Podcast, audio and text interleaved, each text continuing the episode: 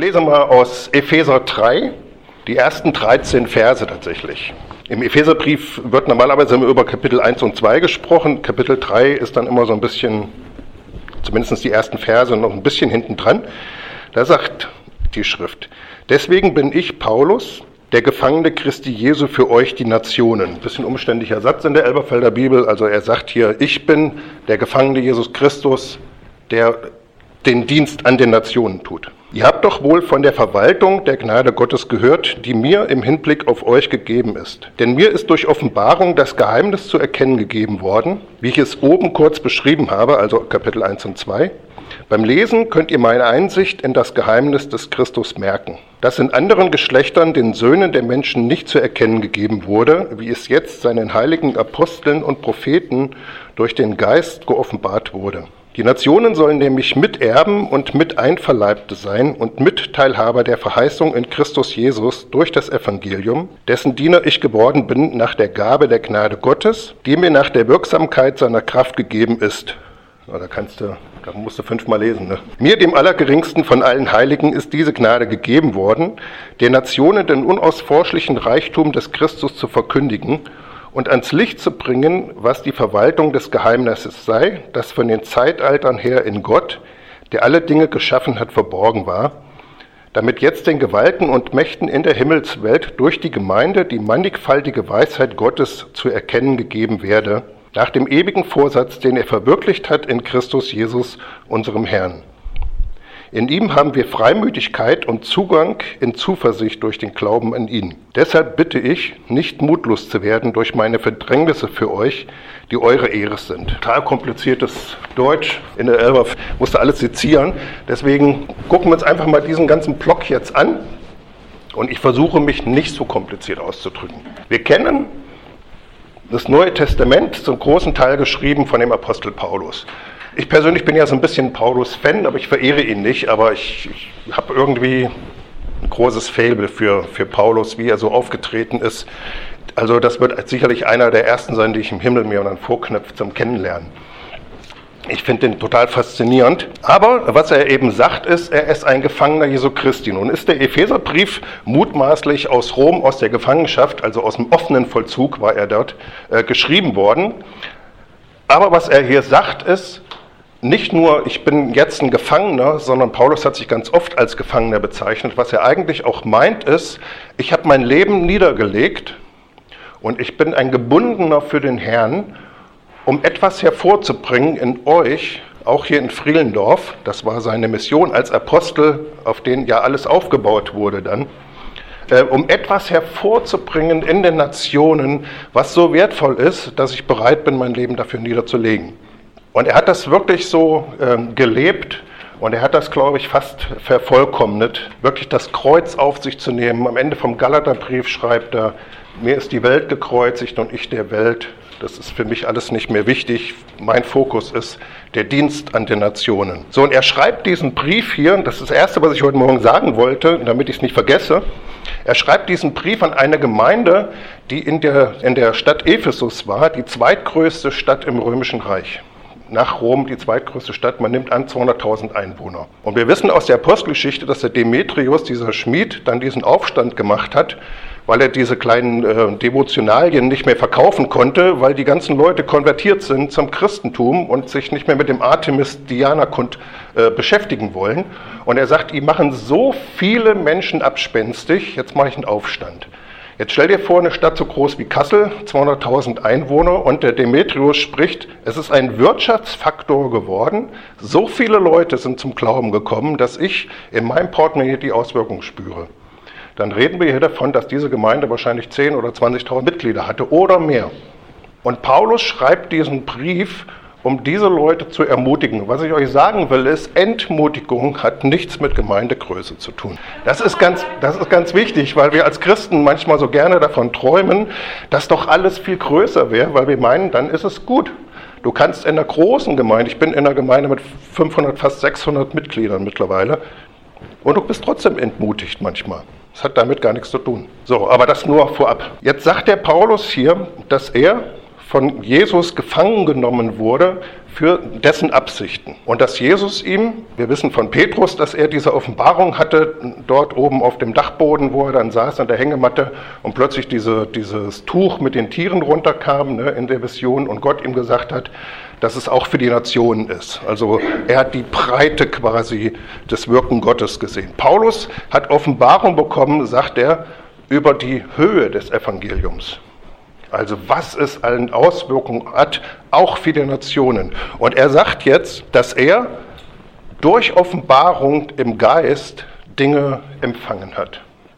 Und Offenbarung, wissen wir, das Wort Offenbarung bedeutet ja wirklich ein ruckartiges, einsetzendes Erkenntniserlebnis. Ja? Das macht wirklich, der Vorhang ist auf und du, uh, und plötzlich siehst du etwas. Das Wort heißt eigentlich die Hüllen fallen lassen. Aber in dem Zusammenhang benutzen wir es jetzt nicht. Ne? Machen wir mal einen Vorhang als Beispiel hier, wenn ich das Ding jetzt aufreiße. Und plötzlich äh, siehst du Dinge, die schon immer hinter dem Vorhang waren, aber du hast sie nie gesehen. Paulus sagt für sich, ich bin ein Mensch, ich hatte dieses Erlebnis, wahrscheinlich in der Wüste von Arabien, wir wissen es nicht genau. Ich hatte ein Erlebnis, dass ich als Schriftgelehrter, einer der schlauesten Theologen seiner Zeit, mit meinem, mit meinem jüdischen Schriftverständnis Gott begegnet bin und er hat plötzlich gemacht den Vorhang auf und plötzlich habe ich etwas gesehen, was ich vorher nie gesehen habe. Und darauf baut er seine Autorität und er sagt, das ist meine Autorität, dieses eine Erlebnis, was ich da hatte, darauf gründet sich meine apostolische Vollmacht. Und scheinbar konnte er das so gut belegen mit Zeichen und Wundern und mit seiner Eloquenz und seiner Theologie, dass die Leute bereit waren, ihn als Apostel anzuerkennen und zu sagen, ja, das glauben wir. Wir spüren das. Wir spüren diese Salbung, diese Offenbarung. Er hat sich dann mit den Aposteln in, äh, getroffen in Jerusalem und sie haben das synchronisiert und haben gesagt, nee, passt was du da empfangen hast, ist genau das, was wir auch empfangen haben. Wir sind total kompatibel. So, und dann ist er losgezogen und er sagt, sein Dienst bestand darin, unter den Nationen diese Dinge jetzt bekannt zu machen, damit jeder Mensch sieht, was er da zu verkündigen hat, damit jeder sieht, was hinter diesem Vorhang ist, was aber scheinbar für uns noch verborgen ist, weil wir dieses Erkenntniserlebnis nicht alle hatten, deswegen macht er es bekannt. Deswegen er, macht er diesen Dienst um auch bei dir diesen Vorhang aufzuziehen und zu sagen, guck, was hinter dem Vorhang ist. So, das war der Dienst dieses Mannes und das alleine finde ich schon total spannend. Und jetzt ist aber die Frage, was hat er denn dort gesehen? Was hat er denn dort äh, empfangen vom Herrn? Was ist das, was, wir wollen ja nicht über Paulus reden, wir wollen ja über Jesus reden, aber er ist eben der, wo es sichtbar geworden ist. Und was er dort empfangen hat, schreibt er uns im Epheserbrief, einem meiner Lieblingsbriefe, aber es gibt echt ziemlich viele Lieblingsbriefe in der Bibel von mir. Ich weiß auch gar nicht, wen ich gar nicht mag. Ne? Aber Epheserbrief ist schon so einer meiner, meiner Best Buddies. Ne? Nach dem Römerbrief allerdings erst, da muss er sich hinten anstellen. So, was hat Paulus eigentlich gesehen, was er gesagt hat, dafür lege ich mein Leben nieder, um das unter den Nationen bekannt zu machen. Und wir sehen im Epheser 1, sagt er, lesen das jetzt nicht alles, weil wir sonst zwei ganze Kapitel noch lesen müssen, voll von diesen komplizierten, ausgedrückten Worten aus meiner Elberfelder Bibel weil ich die Hoffnung für alle nicht besitze in Buchform. Also in, in Epheser 1 sagt er, dass Gott, der Vater, uns in Christus mit allem gesegnet hat, was er selber besitzt. Das ist, was in Epheser 1 herausgearbeitet wird. Gott hat uns etwas bereitgestellt für jeden von uns in Christus. Und dann sagen wir, das ist schön in Christus, aber es ist ein bisschen weit weg, weil irgendwie fühle ich mich nicht wie in Christus. Wo ist das? Und warum hat es nicht die Oberhand in meinem Leben? Warum ist es da? Und ich weiß, dieser Segen ist da und das ist auch schön. Aber warum siegt das nicht in meinem Leben? Warum hat das so wenig Auswirkungen? Und deswegen macht er dann das, was wir nennen Kapitel 2. Da sagt er nämlich, dass Gott, der Vater, diesen Segen in Christus, also in seinen Sohn Jesus Christus, hineingelegt hat. Und dann hat er ihn genommen und hat ihn hoch erhoben. Und da sagt er, er hat ihn ganz oben platziert, nämlich zu seiner Rechten, an die allerhöchste Stelle und dich auch, dich auch. Und das ist so relevant für uns, das, das sind ganz einfache Sätze jetzt, ne? aber was Gott getan hat, ist, er hat alles in Christus hineingelegt und er hat dich, hier sagt er, mit einverleibt, er hat dich mit diesem Christus verbunden und das, den ganzen Organismus hoch erhoben über alles. Und es ist so wichtig, dass wir in unserer Zeit verstehen, dass wir neugeborenen Christen in uns einen Geist haben, der genau aus dieser Sphäre ist. Der kommt aus diesem Bereich, den Gott der Vater über alles erhoben hat. Dein innerer Mensch ist mit Christus erhoben worden über alles. Es ist alles unter deinen Füßen, weil die Bibel uns lehrt in Epheser, dass er das Haupt des Leibes ist und dieser ganze Leib erhöht ist. Also alles ist unter deinen Füßen. Und es ist ganz wichtig, immer wieder, immer wieder und immer wieder,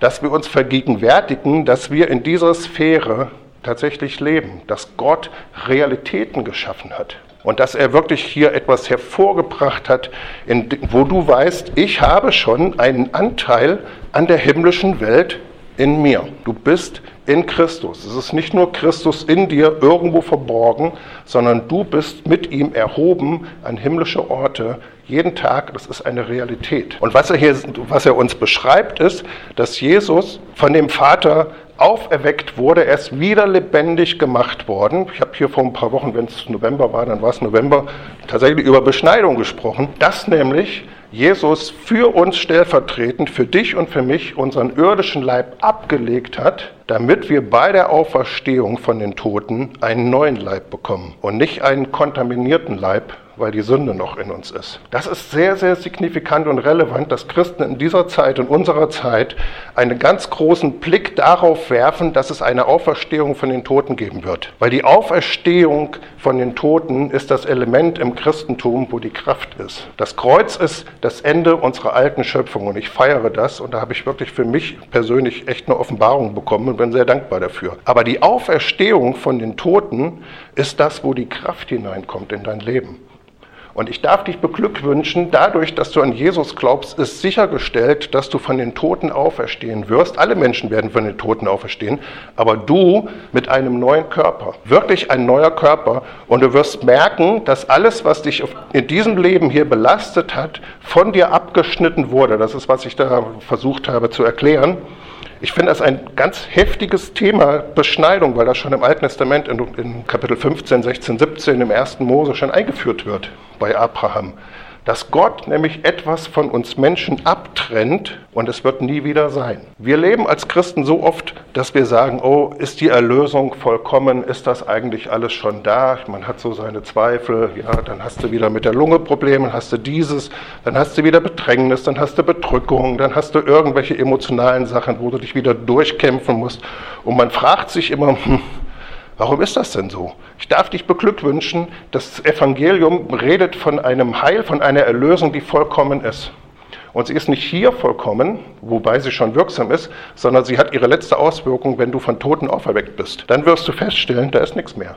Ist weg, keine Krankheit mehr, du wirst strahlen, Gott wird dann Herrlichkeit in dich hineinlegen, du wirst strahlen und da ist keine Depression mehr, da ist keine Bedrückung, da sind keine emotionalen komischen Dinge, wo du irgendwie wieder tagelang kämpfst, da sind keine körperlichen Gebrechen, da sind keine Tränen, Gott wird deine Tränen sogar persönlich abwischen.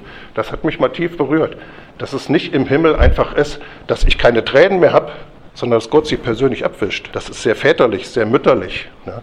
Bei jedem Menschen tut er das. Stell dir vor, da kommt so eine Hand macht so. Das ist für immer vorbei. Das ist sehr zärtlich, das ist sehr schön. Aber das ist wirklich die Erlösung, ist eine vollkommene Erlösung. Und jetzt haben wir nur die Anzahlung. Die Anzahlung ist nicht die Endsumme. Das wäre eine komische Anzahlung. Also wenn ich eine Anzahlung für ein Auto gemacht habe, dann habe ich nicht gleich das ganze Geld auf den Tisch gelegt. Habe ich eine Anzahlung gemacht, weil ich das Auto noch nicht habe. Zahle doch nicht Vorkasse für ein ganzes Auto. Ne?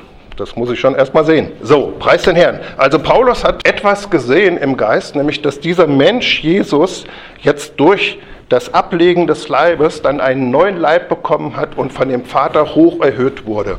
Und was er uns auch beschreibt, ist, dass, es, dass er eben zwei Sphären sieht, nämlich einmal die, die Fürstentümer, wie er sich ausdrückt, in der Luft, die auf der Erde wirken, und zum anderen aber einen geistigen Raum, einen, einen man kann fast sagen, einen kosmischen Wirkungsbereich, in dem Gott ist mit seinen Engeln und wo Jesus jetzt sitzt. Und was er dann eben sagt, ist, du wurdest versetzt von dem Wirkungsbereich der Sünde und des Todes und der Fürstentümer, die hier auf der Erde sind. Du wurdest genommen und da durchgeführt genau wie Jesus zum Himmel aufgefahren ist, durchgeführt in den oberen Wirkungsbereich, wo Gott regiert. Und da hat er dich hingeführt. Und das ist das, was an Paulus so besonders ist, dass er eben sagt, und mir ist klar geworden durch Offenbarung, dass auch die Nationen, nicht nur die Juden, sondern alle Nationen mit einverleibt sein sollen in diesen Christus. Und das beschreibt er hier in diesen, in diesen Kapiteln, dass er eben diese Dinge ans Licht bringt. Und warum tut er das? Also hier sagt er, die Nationen sollen nämlich miterben, also dieses ganzen Segens des Vaters und mit Einverleibtes sein und Mitteilhaber der Verheißung in Christus Jesus durch das Evangelium.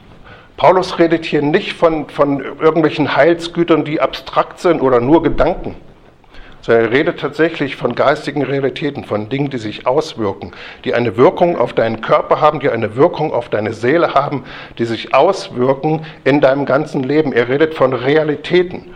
Und er redet davon, dass es zwei Bereiche, Wirkungsbereiche gibt, nämlich einmal dieser Fürstentümer hier auf der Erde, da wo unser physischer Leib noch ausgesetzt ist, aber er redet auch davon, dass dein Geist, dein inwendiger Mensch versetzt wurde an diesen, in diesen oberen Bereich. Und es ist so wichtig, dass wir wieder lernen und neu lernen, dass wir versetzt wurden mit Christus und dass wir diese Position haben, dass du nämlich einen Blick von oben einnimmst auf dein Leben und weißt, dieser Realität kann ich nicht mehr entfliehen. Gott hat hier wirklich Realitäten geschaffen.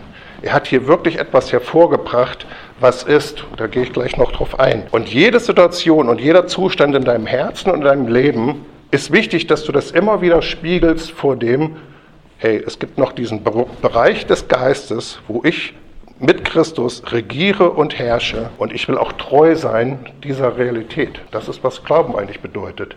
Das nicht wegzuklemmen und sich mit dem Hier zu beschäftigen, sondern zu sagen, doch, ich bin Christ, ich anerkenne, dass es diesen Raum des Geistes gibt und dass er jetzt schon ist und dass dort der Vater sitzt und dass Jesus dorthin erhoben wurde und dass dieser Bereich Auswirkungen auf mein Leben hat. Das ist, was letztlich Glauben bedeutet. In jeder Situation anzuerkennen, nein, es gibt hier noch diesen Wirkungsraum des Geistes und ich nehme meine Position an dieser Stelle ganz neu ein. So, und hier sagt er jetzt, warum ist denn das eigentlich, dass er diese ganze Mühe und dieses Ganze hat? Da sagt er, damit jetzt den Gewalten und Mächten in der Himmelswelt durch die Gemeinde die mannigfaltige Weisheit, Vers 10 ist das, die mannigfaltige Weisheit Gottes zu erkennen gegeben werde. Also er sagt hier, diese Dinge sind schon, sie waren immer verborgen, jetzt hat Gott den Vorhang weggezogen und gesagt, schaut mal, es gibt diese Realität, diese beiden, ich nenne es mal einfach kosmischen Bereiche, einmal Fürstentümer und Gewalten,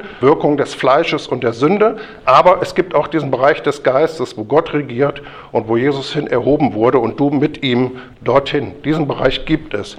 Und das tut er, um uns zu zeigen, das ist eigentlich die Realität, die schon immer, schon vor Grundlegung der Welt bestanden hat. Das ist nichts Neues, sondern es war schon immer so. Nur Menschen haben es nicht gesehen. Menschen haben nicht wahrgenommen. Adam hat nicht wahrgenommen, dass er sich hätte wehren können. Er hat es nicht gesehen. Aber jetzt durch das Neue Testament bringt Gott diese Offenbarung für jeden von uns und wir können dem nicht mehr entfliehen. Wir können da nicht mehr raus, zu wissen, dass es diesen geistigen Bereich gibt, und dass wir mit Christus dorthin versetzt wurden. Und das muss in jeder Entscheidung und in deinen ganzen Gedanken und in deinen Emotionen jetzt Einfluss finden, in jeder Betrachtung und, und wenn Dinge du bewertest, dann gehört das in diese Bewertung mit rein. Nein, das ist nicht das ganze Bild, weil es gibt auch diesen Raum des Geistes und in den bin ich hineinversetzt. Mein inwendiger Mensch sitzt mit Christus über allen Gewalten und Mächten und über meinem Fleisch und über jeder Unreinheit und über Bedrängnis, Bedrückung und Krankheit ich bin im Geist schon erhoben worden. Das ist die Position, in der Gott möchte, dass du darin deinen Stand einnimmst. Und dann sagt er, und das tun wir, damit durch die Gemeinde die mannigfaltige Weisheit Gottes zu erkennen gegeben werde, damit die Fürstentümer und Gewalten, die Fürsten, die jetzt in der Luft über der Erde herrschen, damit sie erkennen, dass diese Erlösung tatsächlich funktioniert. Und ihr Lieben, wir reden als Christen so oft davon, dass wir im Sieg leben wollen, oder? Ich weiß nicht, ob ihr über sowas redet. Wahrscheinlich schon, ne?